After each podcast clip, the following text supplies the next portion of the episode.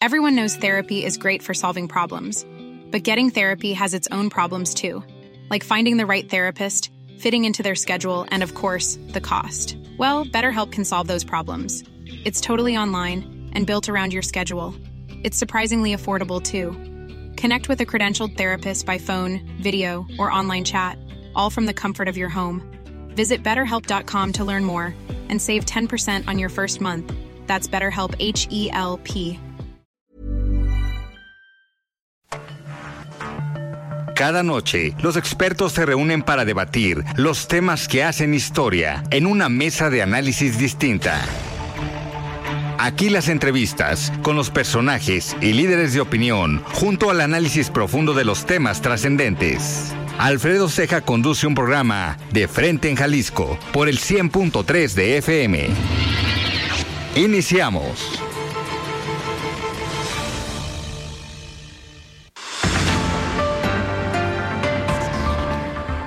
Hola, ¿qué tal? Muy buenas noches. Bienvenidos a una emisión más de De Frente en Jalisco, aquí en Heraldo Radio Jalisco. Hoy miércoles 16 de noviembre quiero agradecer como todos los días en los controles técnicos a Antonio Luna, en la producción y redacción de este espacio a Ricardo Gómez y recordarles nuestro número de WhatsApp para que se comuniquen con nosotros el 3330 1779 66. El día de hoy vamos a tener aquí en entrevista en cabina a la regidora en Zapopan Estefanía Juárez y también a Ismael Jauregui, él es director de Obras Públicas del mismo ayuntamiento de Zapopan. Como cada miércoles vamos a escuchar el comentario y el análisis de David Gómez Álvarez, invitado de todos los miércoles en esta mesa, y tendremos también, eh, este, este siempre no, no hubo comentario hoy de Alfonso Partida, que habitualmente eh, lo tiene, pero lo vamos a pasar para el día de mañana. Les recordamos que nos pueden escuchar también en nuestra página de internet heraldodemexico.com.mx, ahí buscar el apartado radio y encontrarán la emisora de Heraldo Radio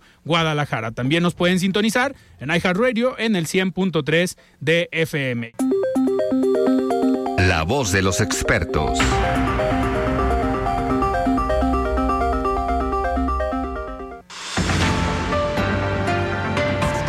Muy bien, 9 de la noche con 4 minutos y como lo hemos platicado en esta semana, tanto el día lunes, el día martes, eh, pues esta semana ha sido de manifestaciones en defensa del INE y hoy el presidente anunció que prepara una marcha del Ángel de la Independencia hacia el Zócalo por el cuarto informe de gobierno, pero todo parece indicar que pues esa respuesta de la manifestación que se llevó a cabo el día domingo. Vamos a escuchar lo que dijo hoy el presidente de la República y la justificación para convocar a esta marcha el próximo domingo, dentro de 10 días aproximadamente. La gente quiere que marchemos el 27, un domingo, porque me plantearon, ¿por qué el Zócalo el jueves decía laboral? Queremos ir muchos. Entonces va a haber una marcha. Además, como este no cuentan bien, ahora el Reforma va a tener posibilidad de llamar de nuevo a sus notarios públicos y con este alfileres ¿eh? para ver cuántos ¿La encabezaría, vamos a hacer. ¿La, encabezaría usted o es la idea de el, ¿Eh? gobernador? ¿La, ¿la encabezaría usted? La voy a encabezar. Del Ángel de la Independencia al Zócalo, el domingo 27. Usted A partir, no, empezar a reunir a las 9 para que no nos pegue mucho el sol. Este, pero desde el Ángel, ¿Usted la- va a marchar usted? yo voy a marchar. El informe, cuatro años de transformación. Para este, ver también si la gente está contenta con la transformación, o sea, si vamos bien. ¿Es una muestra de músculo, presidente? No, es que íbamos a hacer de todas maneras el informe. Pero ayuda la marcha, además ya me estoy hamburguesando mucho.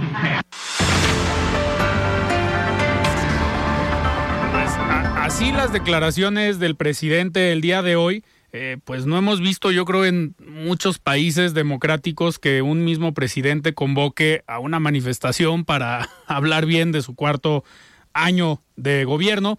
Y al respecto, vamos a escuchar ahora el comentario de David Gómez Álvarez, de todos los miércoles. Estimado David, ¿cómo estás? Buenas noches. Buenas noches, Alfredo. Buenas noches, auditorio de Heraldo Radio. Pues efectivamente, Alfredo, el día de hoy el presidente López Obrador anunció una nueva marcha, pero ahora encabezada por él, de cara a su cuarto informe de gobierno. Se trata de una marcha multitudinaria del Ángel de la Independencia al Zócalo el 27 de noviembre, domingo 27 de noviembre, que él encabezará personalmente y que seguramente movilizará y acarreará a muchos mexicanos provenientes de distintos estados de la República donde gobierna su partido y desde la propia capital donde también gobierna el oficialismo. Creo que la sobrereacción, la respuesta del presidente a la marcha del domingo 13 de noviembre, ya conocida como la Marcha por la Democracia, es una reacción, creo, eh, sin sentido por varias razones.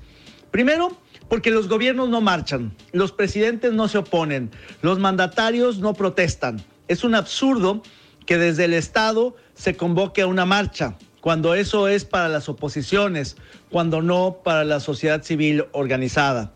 Pero bueno, está en su derecho el presidente de marchar y de convocar una marcha. Ojalá no sea un despilfaro de recursos, de acarreos y movilizaciones eh, eh, inducidas, poco orgánicas, de manera simulada. Pero el presidente lo que quiere es mostrar músculo, Alfredo. Lo que quiere López Obrador es decir, decirle al país que él es capaz de mover a más mexicanos, porque hay que recordar que la marcha por la democracia del domingo pasado pudo haber alcanzado el medio millón de mexicanos que de forma libre e independiente salieron a defender al INE. Segundo punto, la marcha del próximo 27 no es una marcha por una causa clara, salvo apoyar al gobierno. En cambio, la marcha de la democracia por la democracia sí fue una marcha no en contra del gobierno, sino a favor de la democracia, a favor de la defensa de las instituciones de la democracia, en particular del INE, del Instituto Nacional Electoral. Y eso es una diferencia clave porque no se trató de una protesta como pudo haber sido igualmente legítima, sino de una defensa, de un rechazo al cambio de las reglas democráticas. Y por eso a esa marcha acudieron tantos mexicanos y mexicanas, porque fue muy plural, muy incluyente. En esa marcha se dieron cita eh, distintos partidos, distintos liderazgos, distintas eh, franjas de la sociedad. Y eso creo que es lo más valioso de una marcha plural, incluyente, donde muchos dijeron, yo no me siento identificado con un compañero de la protesta. Sin embargo, hoy lo que nos une es el INE. Lo que nos une es el INE. Y ese ha sido un eslogan que ha estado permeando de manera muy importante. Y tercero, es que el asunto se está poniendo mucho más crispado. Creo que lejos de aflojar, de conceder, de ceder un poco el presidente López Obrador, lo que está haciendo es doblando las apuestas. Esta misma mañana y el día de ayer, en sus comentarios respecto a la marcha, ha dicho que la reforma electoral va, que incluso si no logra los votos necesarios, de todos modos hará una reforma legal.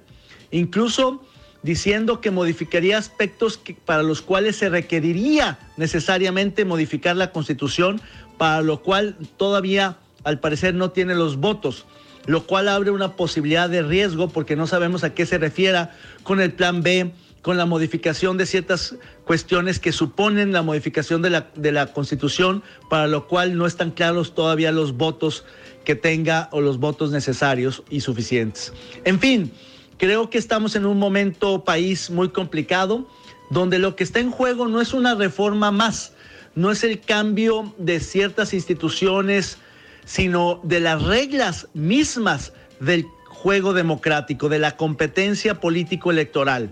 Y eso me parece que pone en riesgo al país en su conjunto. Por eso me parece que es importantísimo no perder la capacidad de diálogo y tratar de persuadir a los cercanos al presidente de que hay que discutir con mucha más responsabilidad, con más profundidad, con más eh, eh, eh, parsimonia estos cambios que se están proponiendo para el futuro del país. Hasta aquí mi comentario, Alfredo, Heraldo Radio, buenas noches. El análisis de frente en Jalisco.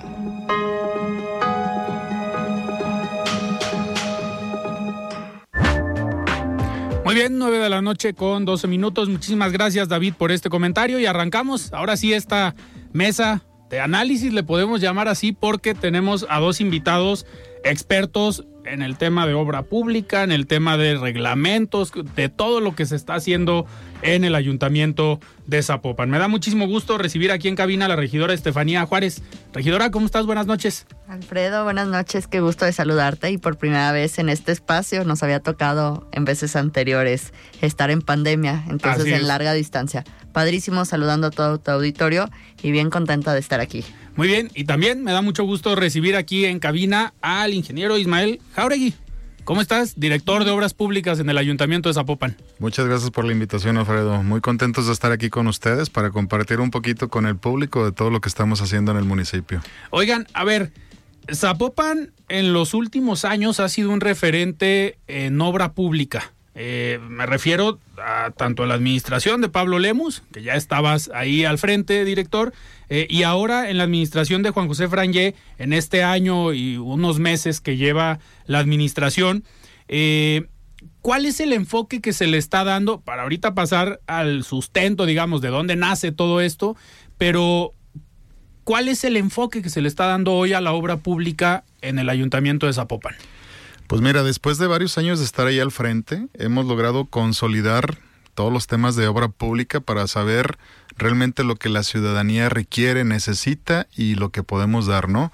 Creo que desde el principio, cuando llegamos al gobierno de Zapopan, en la primera administración de Pablo Lemos, pues nos encontramos un municipio completamente destrozado. Y te digo, por ejemplo, teníamos una así lo nombro yo, una cirugía de corazón abierto con la línea 3, donde la línea 3 tenía pues ya meses de estar parada sin ningún avance y donde esta fracción de la ciudad empezó a desplegar a todo lo que viene siendo el movimiento vehicular, transporte público, transporte de carga a las colonias, generando unos grandes daños dentro de sus pavimentos y de sus condiciones que tenemos de infraestructura.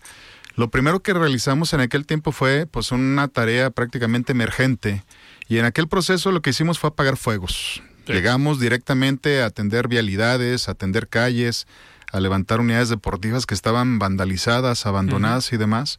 Y empezamos poco a poco a poder recuperar un municipio en cuestiones de infraestructura. Los primeros años fue un trabajo muy importante, pero prácticamente atendiendo desastres como tal, ¿no? En materia pluvial nos encontramos un municipio con un montón de focos rojos de inundaciones, mal atendidos, la zona del Arroyo Seco, la zona de Atemajaca, ahí en la zona de Patria, eh, un, montón de un montón de lugares en el municipio. Tan solo es muy claro ver que en Santa María del Pueblito y demás se tenían también procesos de inundación y que durante años se habían vivido y no se habían atendido, ¿no? Entonces, yo digo que el primer año o la primera administración de Pablo Lemos lo que fue es una atención emergente a todo el tema de, obra pública. Inclusive en cuestión de pavimentos, aunque existe una dirección de pavimentos y que estuvo haciendo un trabajo intenso, gran parte de estos trabajos también nos, nos cargaron a la materia de obra pública a generar trabajos de reencarpetado, fresados, sí, limpiezas, por ejemplo, eh, Ayer, por ejemplo, inició un trabajo de una reconstrucción de las laterales de Juan Gil Preciado, un trabajo que se está haciendo por gobierno del estado en base a una gestión que hemos estado realizando en el municipio. Pero recuerdo que en el 2015, un transitar en la zona de Tezistán que no estaba tan cargado urbanamente, Cabe mencionar que no se ha autorizado ningún solo fraccionamiento en los últimos años, pero en estos últimos siete años se han consolidado muchos de estos fraccionamientos que ya estaban autorizados. Algunas familias crecieron y ya en lugar de tener un vehículo ya tienen dos o hasta tres vehículos, ¿no? Los hijos que estaban en primaria ahora están en prepa o en facultad y pues sencillamente empezaron a generar diferentes necesidades. Pero recuerdo que en aquel tiempo ir a Tazistán era un martirio por las condiciones que se encontraba esta vía y recuerdo que en algún proceso inmediato y emergente empezamos a reconstruir una pavimentación sobre Juan Gil Preciado, que a lo mejor no fue lo ideal, ¿no? No fue una construcción total con infraestructura y pavimentos de, concreto hidráulico y demás. pero en su momento jugamos con lo que teníamos. Encontramos un municipio con unas finanzas destrozadas, con deuda pública, una deuda tan solo en materia de obra pública muy importante de más de 600 millones de pesos que le debíamos a la industria de la construcción, a las empresas que a eso se dedican y que trabajan para los municipios o los entes privados. Y pues, como dice el alcalde, jugamos con las canicas que había, ¿no? Y en su momento era hacer milagros. Incluso recuerdo que muchas de las pláticas de ellos era la primer Navidad, cómo le iban a hacer para pagar a los tres meses de llegar, cómo le iban a hacer para pagarle sus aguinaldos a los servidores públicos y demás. Y pues en fin, empezaron a trabajar muy, muy importante en la parte de finanzas. Hoy las condiciones son muy diferentes. A siete años de aquel inicio de procedimiento donde Pablo Lemos pues ya ahorita es alcalde de Guadalajara y creo que se está encontrando un municipio también con algunas condiciones complicadas, pero bueno, también tratando de hacer lo que ya aprendió en, estos, en estas dos administraciones que estuvo en Zapopan. Juan José, que fue jefe de gabinete en dos administraciones, hoy como alcalde, pues conoce el municipio a la perfección. Lo que hicimos en los días que él anduvo de campaña fue empezarle a mostrar el Zapopan completo, no solamente el Zapopan desde el gabinete, desde el escritorio, donde él pues se desplaya como pez en el agua, ¿no? y empezó a conocer el Zapopan que realmente tiene eh, una ciudad con muchos rostros. Zapopan, a pesar de ser un municipio metropolitano, pues es un municipio que el 35% de su, área, de su área es urbana. Me refiero, estamos en la ciudad, pero el resto es un espacio rústico todavía, zonas rurales, tenemos delegaciones, tenemos pequeños pueblitos, rancherías incluso, rancherías a las cuales hacemos hasta tres horas de camino para llegar a ellas. A pesar de que estamos en el mismo municipio, es un municipio muy grande en su extensión territorial, somos seis veces más grande que Guadalajara y somos más habitados, hay más de millón y medio de habitantes en Zapopan. La ventaja que tenemos en Zapopan, podríamos decir, es que en materia urbana, a pesar de que hay diferentes cuestionamientos y criterios, existen muchos condominios que nos ayudan mucho con la tarea al interior, ¿no? Que, por ejemplo, hablemos de un condominio donde ellos se hacen cargo de su alumbrado público y del mantenimiento de sus vialidades, nos quita una gran parte de la tarea. Pero para poder llegar a ellos está las vialidades públicas que tenemos que atender. Entonces, lo, consideramos así, dándole un poquito de, de reversa a este proceso, a esta plática, los primeros tres años fue atender un tema emergente. Los siguientes tres años era ver cómo le podíamos dar un mejor servicio al ciudadano. Y empezamos a trabajar en herramientas propias. Construimos direcciones como la Dirección de Pavimentos, Mejoramiento Urbano, el Centro Integral de Salud Animal Zapopan. Consolidamos la terminación del Centro Integral de Servicios Zapopan, que es nuestra casa hoy en día y se consolidó la construcción del Parque de las Niñas y los Niños y demás espacios públicos que tenemos. Y ahora sí, hoy estamos con una administración completamente sana, con finanzas muy bien llevadas. Felicidades a la parte administrativa del municipio que ha logrado concretar esto con muy poca deuda. Podríamos decir que en materia de obra pública no tenemos ni un peso de deuda en este momento. Que ya la obra pública, digo, muchas veces se piensa que el adquirir deuda es para hacer obra pública. Ahorita ustedes la obra pública la están haciendo ya con parte del presupuesto. Sí, con finanzas propias, porque pues también tenemos cuatro años que no recibimos un peso federal. Entonces estamos haciendo esfuerzos máximos al interior del municipio para poder reflejar en calle lo que verdaderamente son los impuestos de los ciudadanos, ¿no? Y el alcalde ha sido muy insistente en el tema. en materia administrativa es un experto.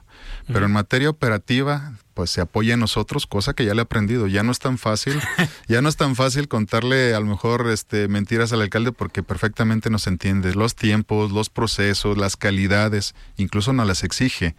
Uno de los temas principales, por ejemplo, no debe de haber obra pública que no sea incluyente. Él presume mucho que el Parque de las Niñas y los Niños es un espacio donde puedes llegar a cualquier rincón en silla de ruedas o con un bastón o con condiciones motrices no óptimas como podríamos tenerlos algunos de nosotros, ¿no?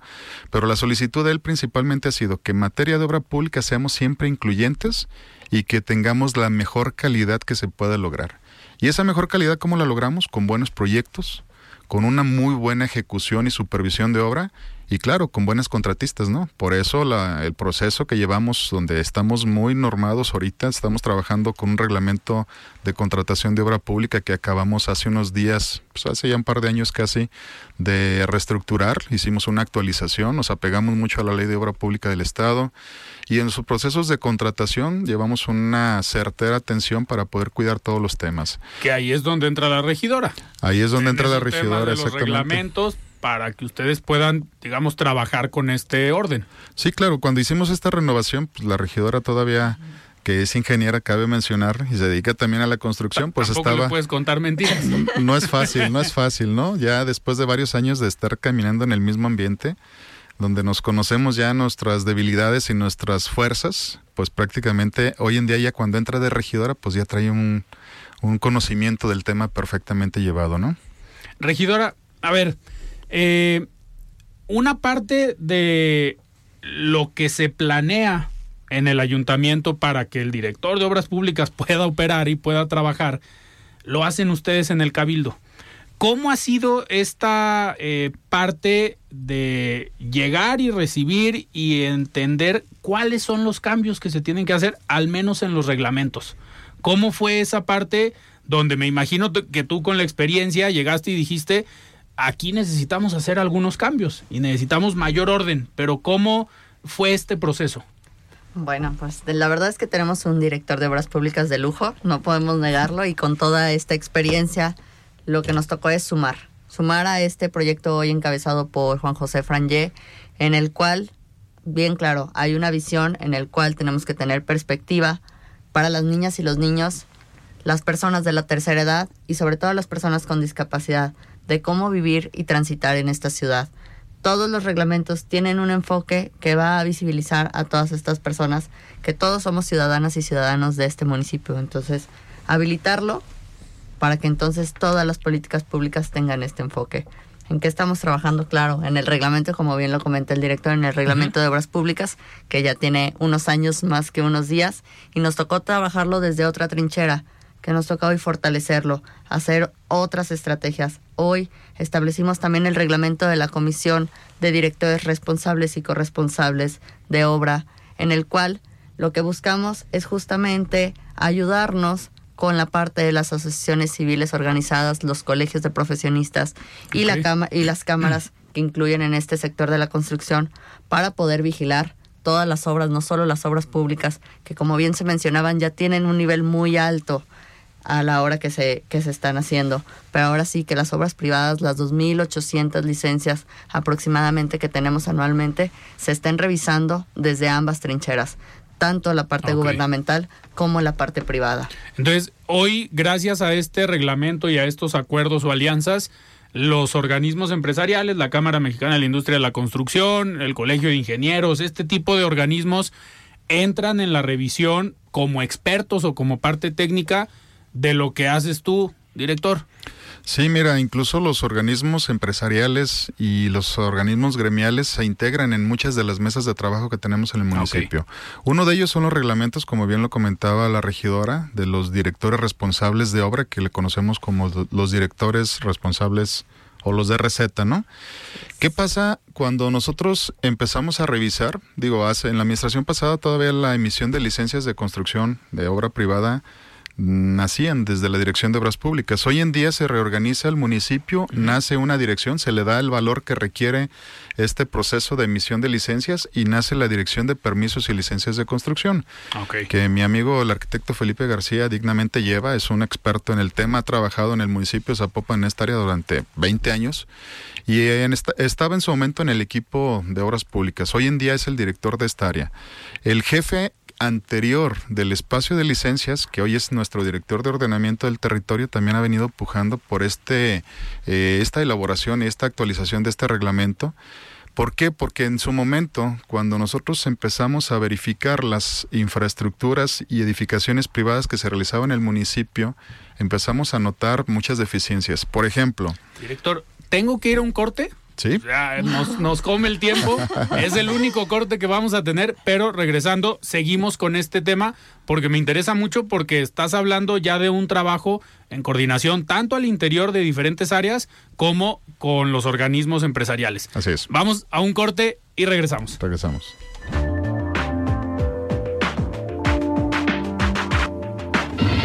Siga con Alfredo Ceja y su análisis de frente en Jalisco por el Heraldo Radio 100.3. Mesa de análisis de frente en Jalisco con Alfredo Ceja.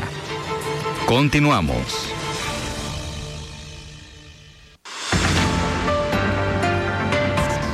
Muy bien, 9 de la noche con 29 minutos. Estamos de regreso aquí en De Frente en Jalisco, platicando con la regidora de Movimiento Ciudadano en el Ayuntamiento de Zapopan, Estefanía Juárez, y con Ismael Jauregui. Él es director de Obras Públicas también del mismo ayuntamiento. Director, nos estabas platicando antes de irnos a corte de este proyecto de trabajo conjunto al interior de algunas direcciones, pues para poder lograr todo lo que están haciendo ahorita. Sí, es bien importante trabajar coordinadamente, ¿no? Digo, después de conocernos ya durante varios años, algunas primeras figuras se fueron a Guadalajara, otras fueron al Estado, pero realmente las, como decía el alcalde, tenemos muy buenos segundos, ¿no? Y esos segundos en algún momento subieron a ser los primeros, elaboramos una muy buena coordinación Dentro de lo que viene siendo la coordinación de gestión integral de ciudad, donde la licenciada Patricia Fregoso es la que lleva la batuta, dependen diferentes direcciones, medio ambiente, movilidad, licencias y permisos y licencias de construcción, ordenamiento del territorio, obra pública y sanidad animal. Y entre todos trabajamos muy coordinados, ¿no? Los que How would you like to look 5 years younger? In a clinical study, people that had volume added with Juvederm Voluma XC in the cheeks perceived themselves as looking 5 years younger at 6 months after treatment. Look younger, feel like you. Add volume for lift and contour in the cheeks with Juvederm Voluma XC. Reverse signs of aging by adding volume to smooth laugh lines with Juvederm Volure XC. For important safety information and to find a licensed specialist, visit juvederm.com. That's J U V E D E R M.com. Not for people with severe allergic reactions, allergies to lidocaine, or the proteins used in Juvederm. Common side effects include injection site redness, swelling, pain, tenderness, firmness, lumps, bumps, bruising, discoloration, or itching. There's a risk of unintentional injection into a blood vessel, which can cause vision abnormalities, blindness, stroke, temporary scabs, or scarring. Talk to a licensed specialist to find out if it's right for you. Everyone knows therapy is great for solving problems, but getting therapy has its own problems too, like finding the right therapist, fitting into their schedule, and of course, the cost. Well, BetterHelp can solve those problems. It's totally online and built around your schedule. It's surprisingly affordable too. Connect with a credentialed therapist by phone, video, or online chat, all from the comfort of your home. Visit betterhelp.com to learn more and save 10% on your first month. That's BetterHelp, H E L P. Tenemos a lo mejor un poco más que ver en este caso es permisos y licencias de construcción, ordenamiento del territorio y obra pública. Y te platicaba un poquito de cómo nació esta necesidad de actualizar nuestro reglamento de directores responsables de obra. En algún momento me acuerdo que hasta les cambié el nombre. En lugar de responsable les pusimos los de yo, que eran los directores y responsables de obra. ¿Por qué? Porque a mí que me tocaba firmar todas las licencias, yo trataba de no salirme ningún día de la oficina si no terminaba de firmar las licencias de ese día, que ya se revisaban por todo el equipo del área de licencias como tal, ya se validaban sus documentales y demás que cumplieran con todo lo que era el reglamento, ¿no? Pero no te miento, eh, había días que firmaba hasta 20 20 licencias de la misma persona o del mismo director responsable de obra. Entonces empecé a guardar esas licencias, las empezaba a apartar y a, tardar un poco más hasta que se me ocurrió preguntar cuántas teníamos activas de esta misma persona. Nos encontramos cerca de 380 licencias del mismo director responsable de obra. Por más que visite una al día no alcanzaba en todo el año. Entonces, ¿qué se convertía? En un firmón, lo que estábamos tratando de evitar, ¿no? Y luego empezábamos a, preguntar en Guadalajara, en Tlaquepaque, en Tlajomulco, ¿cuántas licencias tenía la misma persona? Porque tiene condiciones de firmar en todo Jalisco, ¿no? Así le emite su colegio de arquitectos, en este caso, pues no los quiero quemar, pero era un arquitecto, les emite sus cartas donde pueden ellos firmar en todos los lugares, ¿no? De Jalisco como tal, en todos los municipios.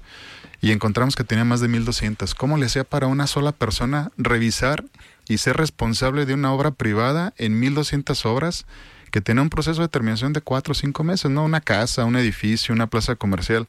¿Tenía oficina? Pues claro, solamente se dedicaba a firmar y a lo mejor, si bien nos iba, a lo mejor tenía personas que trabajaban para él que se que validaban la eficiencia, la eficiencia de la construcción como tal. Y si no, pues cobraba por firmas, ¿no? ¿Qué pasa? Se prostituye el tema de la firma de una dirección responsable. Realmente el director responsable de obra es el que tiene que tener todos los enlaces, los conocimientos, acompañarse incluso de algunos corresponsables, que hoy el reglamento ya lo permite así, más bien lo obliga a que se acerque con los corresponsables eh, de obra que pueden ser eléctricos, especialistas en aire acondicionado, estructurales, topógrafos y demás, para poder complementar esa responsabilidad, porque a fin de cuentas esa firma vale. Si un edificio, si una casa habitación falla estructuralmente, se colapsa, muere alguna persona, la responsabilidad va sobre esta persona, ¿no? Entonces no se vale que se haga de esta manera. Hoy en día en Zapopan estamos bien cuidados porque ahora sí ya el reglamento nos está protegiendo y los limita para que no tengan más que lo que realmente se dedican a, construir, ¿no? Como tal. Regidora, dentro de este eh, reglamento de la Comisión Municipal de Directores Responsables y Corresponsables, eh, digamos, este punto es el principal, el que haya un personaje responsable de cada obra por si en algún momento hay una falla y obviamente garantizar la seguridad y la calidad de la obra. Sí, justamente creo que el primer objetivo que nos marcó tanto el ingeniero Ismael como el director de ordenamiento del territorio y hoy el director de licencias, justamente era eso, ¿no? Dar certidumbre a las personas, porque al final estamos hablando de la seguridad jurídica y del patrimonio de las personas. Si hablamos de la calidad de obras, si hablamos de la parte de la profesionalización en la actividad de los arquitectos, de los ingenieros, ingenieros arquitectos y todas estas especialidades afines que se llevan de la mano a la hora que construyes cualquier tipo de proyecto, desde una casa hasta un edificio de 20 niveles, por poner algo muy claro, y justamente la seguridad para reducir y evitar los accidentes. Muchas veces los accidentes ni siquiera tienen que ver con algo directo. Nos topamos en el día a día a lo mejor con un temblor, ¿no? En esta en este año tuvimos tres incidentes de temblores que no vienen directamente de una afectación personal, pero a la hora que una obra no se construye con alta calidad y con especificaciones que ya vienen normadas desde una ley, entonces nos vemos en problemas justamente con el patrimonio y posiblemente hasta con la vida de las personas. Claro. Entonces este era nuestro objetivo principal y creo que justamente lo estamos logrando después de un año de trabajo desde la regiduría y más de siete u ocho años que se han trabajado en las diferentes direcciones en ya casi tres administraciones. Ahorita, digo, hablando de este tema eh, y metiendo un poco el tema de calidad en, las, en la obra pública, ese es uno de los ejes, entiendo, del presidente municipal, pero lo quiero ligar con otro tema que también el presidente aquí lo ha mencionado y habla mucho de él, que es el famoso CUSMAX que habla del tema de desigualdad, que al final, pues creo que va de la mano de la calidad de una obra, ¿no? Eh, ¿Qué nos puedes eh, platicar, regidora, de estos dos temas? Tanto la calidad en la obra, pero ¿qué es el CUSMAX? Perfecto, te voy a platicar un poquito más o menos de qué va diferentes políticas públicas en las que estamos trabajando en Zapopan y ahorita el ingeniero nos comentará qué obras se han hecho justamente con, con estos proyectos. El primero de ellos, el fideicomiso CUSMAX, va a partir de un excedente del coeficiente de uso de suelo en el cual el inversionista paga cierto porcentaje en cada metro cuadrado que excede al coeficiente. Con, este, con esta bolsa que se recupera de cada uno de los proyectos, el 60% va a zonas de mayor desigualdad y el 40% va a lo que le llamamos el polígono aportante. Es decir, cerca de este polígono, en la misma zona donde está el inversionista, se desarrollan diferentes tipos de obras con enfoques muy particulares. Pero lo más bonito creo que es este 60% que se va a las zonas de mayor desigualdad, que ha tenido grandes beneficios en las zonas como las mesas coloradas, que ahorita platicará el ingeniero Ismael, lo que hemos hecho dentro del municipio. Tenemos también de la mano un, los convenios de concertación, que también es una política que se terminó de reglamentar este año, en el cual buscamos que los inversionistas privados que quieren mejorar la zona alrededor de sus nuevos fraccionamientos o de sus nuevos edificios o de sus nuevos polígonos, se les pueda reconocer una parte de esta inversión que están teniendo en las zonas públicas. Es decir, ellos mejoran una vialidad pública y nosotros les podemos reconocer un porcentaje que nos ayuda no solo a una plusvalía para estos desarrolladores y a generar mayores inversiones en la zona, sino que le estamos dando certidumbre en la infraestructura pública que seguramente venía en unos proyectos de mediano o largo plazo que no venían contemplados en este primer o segundo año de la administración. Me parece que son dos temas que tienen un enfoque muy bueno, buscan el crecimiento de la ciudad. Sabemos que Zapopan se está desarrollando de una manera impresionante. Si volteamos para un lado, tenemos un edificio. Si volteamos para otro lado, tenemos un nuevo parque como lo es Colomos 3. Si volteamos para el otro lado, tenemos la calle abierta porque estamos renovando todas nuestras calles. Entonces, me parece que ha sido un trabajo de la mano dentro de la inversión privada, pero junto con el gobierno, que lo hacemos claro de la mano entre la parte reglamentaria y la parte ejecutiva. al final es una forma de alianzas público-privadas, ¿no? Es una forma de agilizar una obra cuando el mismo ayuntamiento pues no tiene la facilidad o el digamos la liquidez en el momento para realizar la obra. Nada más para dejarlo muy muy claro, este excedente del que hablas o el CUSMAX es cuando un edificio anteriormente era muy polémico que tenía un permiso de cinco pisos, desarrollaba ocho y pues listo, ya tenían un edificio de ocho pisos. Ahorita, por esos tres pisos que se pasaron, se les cobra, digamos, una penalización. Ese es el excedente, ¿no? Podríamos llamarlo penalización, pero más bien es reglamentar justamente este excedente de niveles pero que queden establecidos desde la licencia que tienen esta excedencia. Nos ayuda, claro, a promover la productividad, a ayudar a este enlace entre negocios, claro, entre el gobierno y la iniciativa privada y que la iniciativa privada sepa que su inversión se está validando con toda la parte reglamentaria. Eh, director, ahora sí, con ese excedente, ¿qué están haciendo en Zapopan? Mira, para complementar un poquito el tema del CUSMAX, ese excedente nace de un estudio de capacidades. Por ejemplo, si alguien va a desarrollar una plaza comercial con una parte de edificación, a lo mejor habitacional, y está en un polígono que puede tener capacidades viales de abastecimiento y demás, se genera un o se diseña un proyecto en el cual se nombra un proyecto de estudio de capacidades donde te dice que tu coeficiente que llegaba a esos cinco niveles te puede dar para llegar a los ocho niveles en total, ¿no? Entonces, como bien lo comentabas, esos tres niveles, el impuesto o los costos de esos tienen un adicional que, como bien lo comentó la regidora, se distribuyen de esta manera.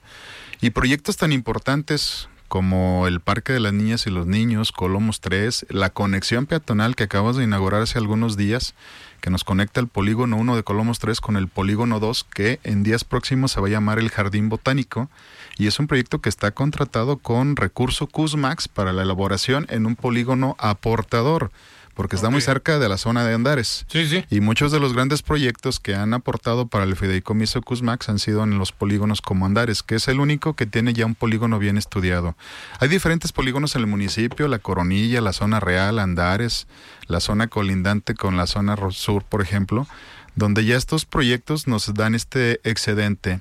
Y se genera esa nube donde vamos marcando cuáles son los polígonos aportadores donde se va a cargar en sus proyectos el 40% y nos vamos a polígonos muy fuera de lo que es la aportación, como por ejemplo Tesistán, la zona de las mesas, arenales tapatíos y demás, donde podemos construir obras de espacio público prioritariamente. En el CUSMAX hemos tratado de cargar mucho el tema de espacio público, unidades deportivas, parques o incluso andadores como lo tenemos en Patria. Ese parque que se construyó en Patria desde lo que viene siendo Américas hasta, hasta Acueducto, prácticamente donde está la jirafa, lo construimos con puro recurso del CUSMAX también. Y ese recurso que no es despreciable nos da una bolsa que para este año vamos a tener un aproximado de 150 millones de pesos para poder generar este tipo de obras. Y tenemos que distribuir, distribuirlo en esos porcentajes. En las mesas de decisión, de autorización de los proyectos y demás, están los ahora sí que las empresas, no las empresas, perdón, están los eh, representantes de las prácticamente, dijéramos, las empresas constructoras, como es la Cámara Mexicana de la Industria de la Construcción. Tenemos la Asociación de Desarrollos Inmobiliarios, tenemos Canadevi y tenemos una serie también de representantes del municipio, que son los regidores, la tesorera, el síndico municipal, el director de ordenamiento, obras públicas y demás personalidades, que entre todos votamos a favor de un proyecto que presenta la Dirección de Obras Públicas donde pretendemos gastar ciertos pesos para un proyecto de espacio público.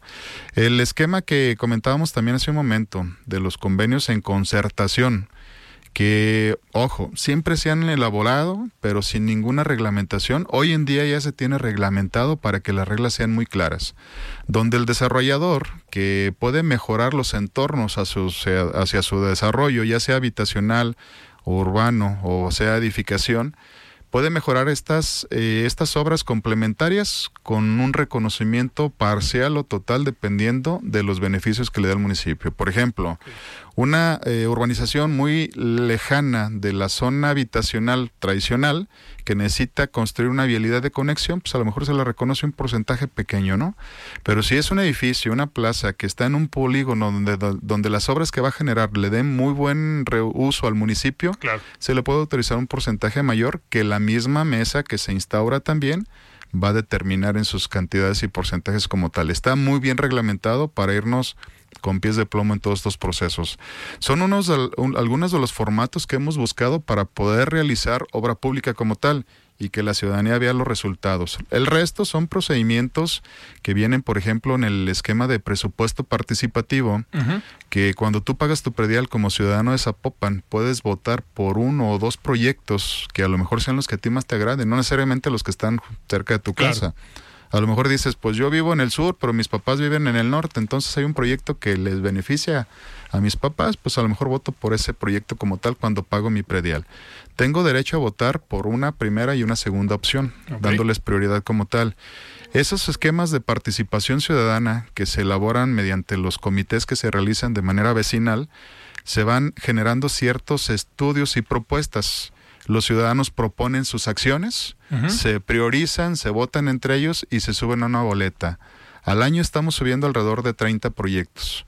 Y el presupuesto, que para este año no es despreciable, para presupuesto participativo, este año me refiero al 2023 que viene en días próximos, es de 258 millones aproximadamente, se distribuye más o menos entre 10 y 12 obras de esas 30 que salen enlistadas en la boleta. Este año, por ejemplo, el 2022 eh, de presupuesto participativo de estas obras que se votaron eh, a la hora de pagar el predial, ¿cuáles fueron algunas de las que pues, ya estamos casi terminando el año, que a lo mejor ya se terminaron o que ya se hicieron? Ya se hicieron. Mira, el presupuesto participativo se realiza el procedimiento de selección un año Luego se sube al siguiente año al pago del predial para seleccionarlos y se construyen en el segundo año. Por ejemplo, ah, las que estamos construyendo en el 2022 fueron las que se votaron en el 2021. Y desde ahí tenemos, por ejemplo, vialidades como Santa Esther, como Palmeras en la zona de la Tusanía, tenemos Melchor Ocampo, Lucio Blanco y Juan Manuel Robalcaba en la zona de Tezistán, tenemos también, por ejemplo, Río Amazonas, Calle Brillante, Piedra Lisa y demás en la zona que tenemos acá cerca de lo que es el norte por agua fría. Y tenemos también Parres Arias, que está muy colindante al Centro Universitario de Ciencias Exactas, perdón, me estoy yendo a mi casa de estudios, no, del Centro Universitario de Ciencias Administrativas y el CUSH, exactamente, el CUSE y el CUSH que tenemos en la parte norte del municipio, ahí está también la vialidad Parres Arias, que es una de las que se está construyendo. Y tenemos ahorita muy cargado el tema de presupuesto participativo en la zona Tezistán, prácticamente lo tenemos en punto de guerra, estamos con cerca de de ocho calles en la zona que se están trabajando con este tipo de presupuesto. Esos ya están en proceso de terminación de obra. Ya incluso hemos inaugurado un par de ellas y estamos en días de entregarlas todas, porque yo tengo que cerrar la ejecución de obra en días próximos para cerrarlos administrativamente en este mismo año. Y ya estamos elaborando los proyectos de los primeros 12 proyectos de la siguiente lista, que entre ellas vienen algunas vialidades y viene solamente un par de espacios públicos, entre ellas la Plaza Pública de Santa Lucía, que es una de las obras que vamos a realizar en el 2023. El alcalde les pidió a los comités de participación ciudadana que ya no votaran por calles. Sabemos que la necesidad son vialidades y calles como tal.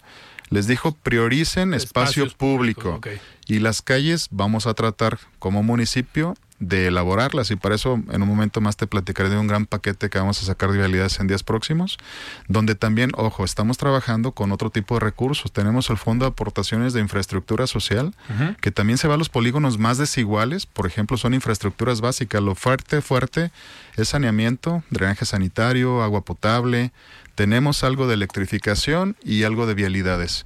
Pero esos polígonos que van a corresponder al área de Coplademun, de lo que viene siendo la Dirección de Planeación de Ciudad, que también es una de las direcciones de la Coordinación de Gestión Integral de Ciudad, se define también por algunos enlaces sociales. Me refiero también existen coordinadores de Coplademon que son ciudadanos, que generan esa empatía con sus vecinos y que votan y priorizan sus acciones.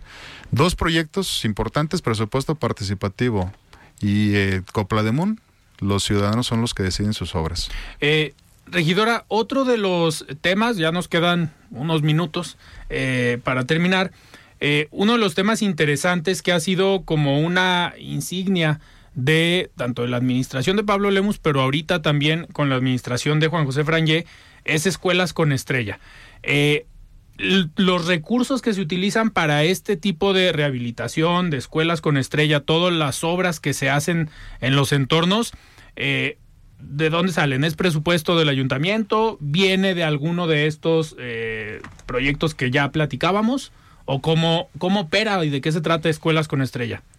Primero, yo creo que lo más importante es dejar bien claro que en un principio y desde con Pablo Lemus dijimos las escuelas le tocaba a la parte federal, que nos dimos cuenta una necesidad extensa de poder rehabilitar las escuelas, o sea, los espacios públicos, los patios de los niños. Veíamos y llegábamos y veíamos zonas de guerra, zonas destruidas en donde los niños además de no tener ni siquiera una sombra, no tenían un espacio en donde poder convivir, en donde poder jugar. Y hoy, ¿qué estamos haciendo? Ya vamos por la escuela 95, inaugurada, en donde justamente rehabilitamos los patios de escuela, las zonas alrededor de las escuelas para poder tener justamente accesibilidad, cruceros seguros, banquetas, porque no teníamos ni siquiera banquetas, ¿verdad, Inge? Nos veíamos en una situación de verdad muy triste para las niñas y los niños del municipio. Con estas intervenciones podemos ayudar a que justamente las niñas y los niños de estas hoy 95 escuelas tengan espacios seguros, zonas en donde también tenemos estructuras lonarias, juegos y canchas deportivas. La verdad, es parte del, del recurso municipal, pero nos pareció un enfoque que teníamos que tener sí o sí para que cuando los niños estuvieran en su recreo pudieran convivir. Entonces me parece que son de los espacios en donde más impactan positivamente a la cercanía, a que los niños tengan una mejor infancia y además, pues al final, una mejor vida adulta. Sí, es, es calidad de vida, ¿no? Al final este tipo de obras. Sí, así es. Los niños pues son los primeros beneficiados con estos procedimientos. Nos metemos principalmente al espacio público, a la zona, como bien comentaba la regidora, al patio central, al, patio cívico, al área deportiva, para que su convivencia y su ratito, que es cuando ellos hacen los amigos y cuando comparten las amistades y demás, sea un espacio digno, que es lo que estamos buscando, dignidad principalmente para los espacios, que sabemos que es responsabilidad de la federación y del Estado, ¿no? Por los temas del, de los planteles, que esa es su orientación, pero no podemos quedarnos omisos. Claro. Vamos por la 95 en días próximos, antes de que se acabe el año inauguramos la número 100 y la propuesta del alcalde es en los siguientes dos años terminar otras 100 escuelas con estrella. En el municipio hay más de 500 planteles de diferentes índoles. Hablo de planteles que son eh, de gobierno, no, no privados. Los privados pues, son otras condiciones. Pero bueno, esa es la materia que tendríamos que trabajar. El recurso es 100% municipal. En el recurso de espacio público, comunidades deportivas y parques, que lo estamos combinando con CUSMAX y que también es de 100% municipal, estamos también poniéndolo como prioridad de acciones en el municipio. Escuelas con estrella, parques, espacio público. Y en materia también de vialidades y dignidad, nosotros en el municipio que tenemos el presupuesto participativo, Copla de Mun y algunos otros que salen de orientación municipal 100%, el alcalde nos autorizó una bolsa presupuestal de 900 millones de pesos que está en su proceso final de licitación pública y que en días próximos vamos a iniciar con más de 50 vialidades en el municipio. Para digamos, dejarlas nuevas?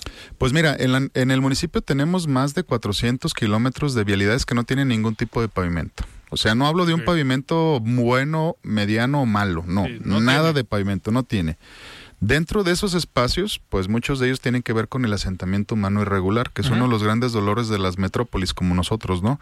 Pero nosotros en este procedimiento vamos a trabajar en vialidades que no tienen ningún tipo de pavimento, pero también en modernización de vialidades que aunque ya tienen un pavimento ya está caducado, ¿no? ¿Por qué? Porque pues no todo se puede desplayar a estas, estas colonias como tal. Tenemos también que modernizar y mejorar las condiciones de movilidad dentro del municipio. Y dentro de estas casi 60 vialidades que vamos a iniciar que no son de menor impacto. Te platico, no sé, algunas de ellas para que las vayamos ubicando. Por ejemplo, las laterales de Mariano Otero, de la avenida Mariano Otero después del periférico, donde ya realizamos una primera intervención hasta Avenida Las Torres y venimos en este procedimiento con la segunda intervención hasta la avenida Prolongación Avenida Guadalupe, con la intención de mejorar las condiciones de vida en esa zona. Pero en esa zona también tenemos que atender diferentes zonas del municipio. Tenemos colonias al sur, al poniente, al pues ahora sí que digáramos al norte, pero también al norponiente como tal. Y vamos a trabajar en diferentes eh, colonias. En la colonia El Mante vamos a hacer dos vialidades. Felipe Ángeles, la avenida Hidalgo también. En la zona colindante con Tlajomulco también vienen unas vialidades que tenemos. Una vía muy importante que es Guadalupe González Gallo que tenemos en la zona. Las laterales de Mariano Otero, Mercurio. Tenemos Latón en esa zona también. Hay una avenida muy importante que se llama eh, que tenemos que nos conecta periférico con la zona de Cloutier. Y esta, y esta zona de aquí, eh, ahorita te Ahí por la zona del Coli. Por la zona del Coli, exactamente. Volcán Quinceo, hay una por ahí. Está Volcán Quinceo, y eh, después tenemos otra vialidad que ahorita te digo cuál es, se me ahorita el nombre rápidamente, pero tenemos vialidades en San Juan de Ocotán, como lo es Juárez, lo es Allende, lo es Ocampo, 5 de mayo, un tramo de 5 de mayo. Nos vamos a ir también a Venta del Astillero. En el centro de Zapopan, por ejemplo, una muy importante es la que nos, la que nos conecta con el Centro Cultural Constitución. Claro. La avenida este, eh, que tenemos ahí en la zona que es Venustiano Carranza y nos conecta también a este punto que tenemos que atender. Hay una avenida muy importante que nos lleva al norte de Zapopan, que lo conocemos como la, la calle principal o la calzada del Vergel, que nos lleva a la zona del Centinela.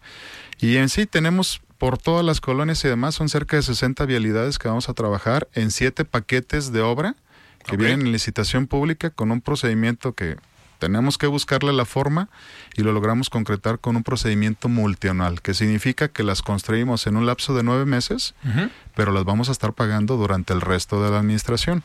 Para que los beneficios que podamos obtener a lo mejor en el 2024, los ciudadanos los sientan desde el 2023 y el municipio los termine de pagar con los días de administración que nos restarán. Pues sin duda, digo, un gran trabajo el que se está haciendo desde el cabildo con este tema de reglamentación, pero también en los proyectos y en la toma de decisiones para impactar en las diferentes zonas. Digo, nos queda muy, muy claro que están prácticamente trabajando en todo el municipio, desde las zonas ya urbanizadas como también en las zonas rurales.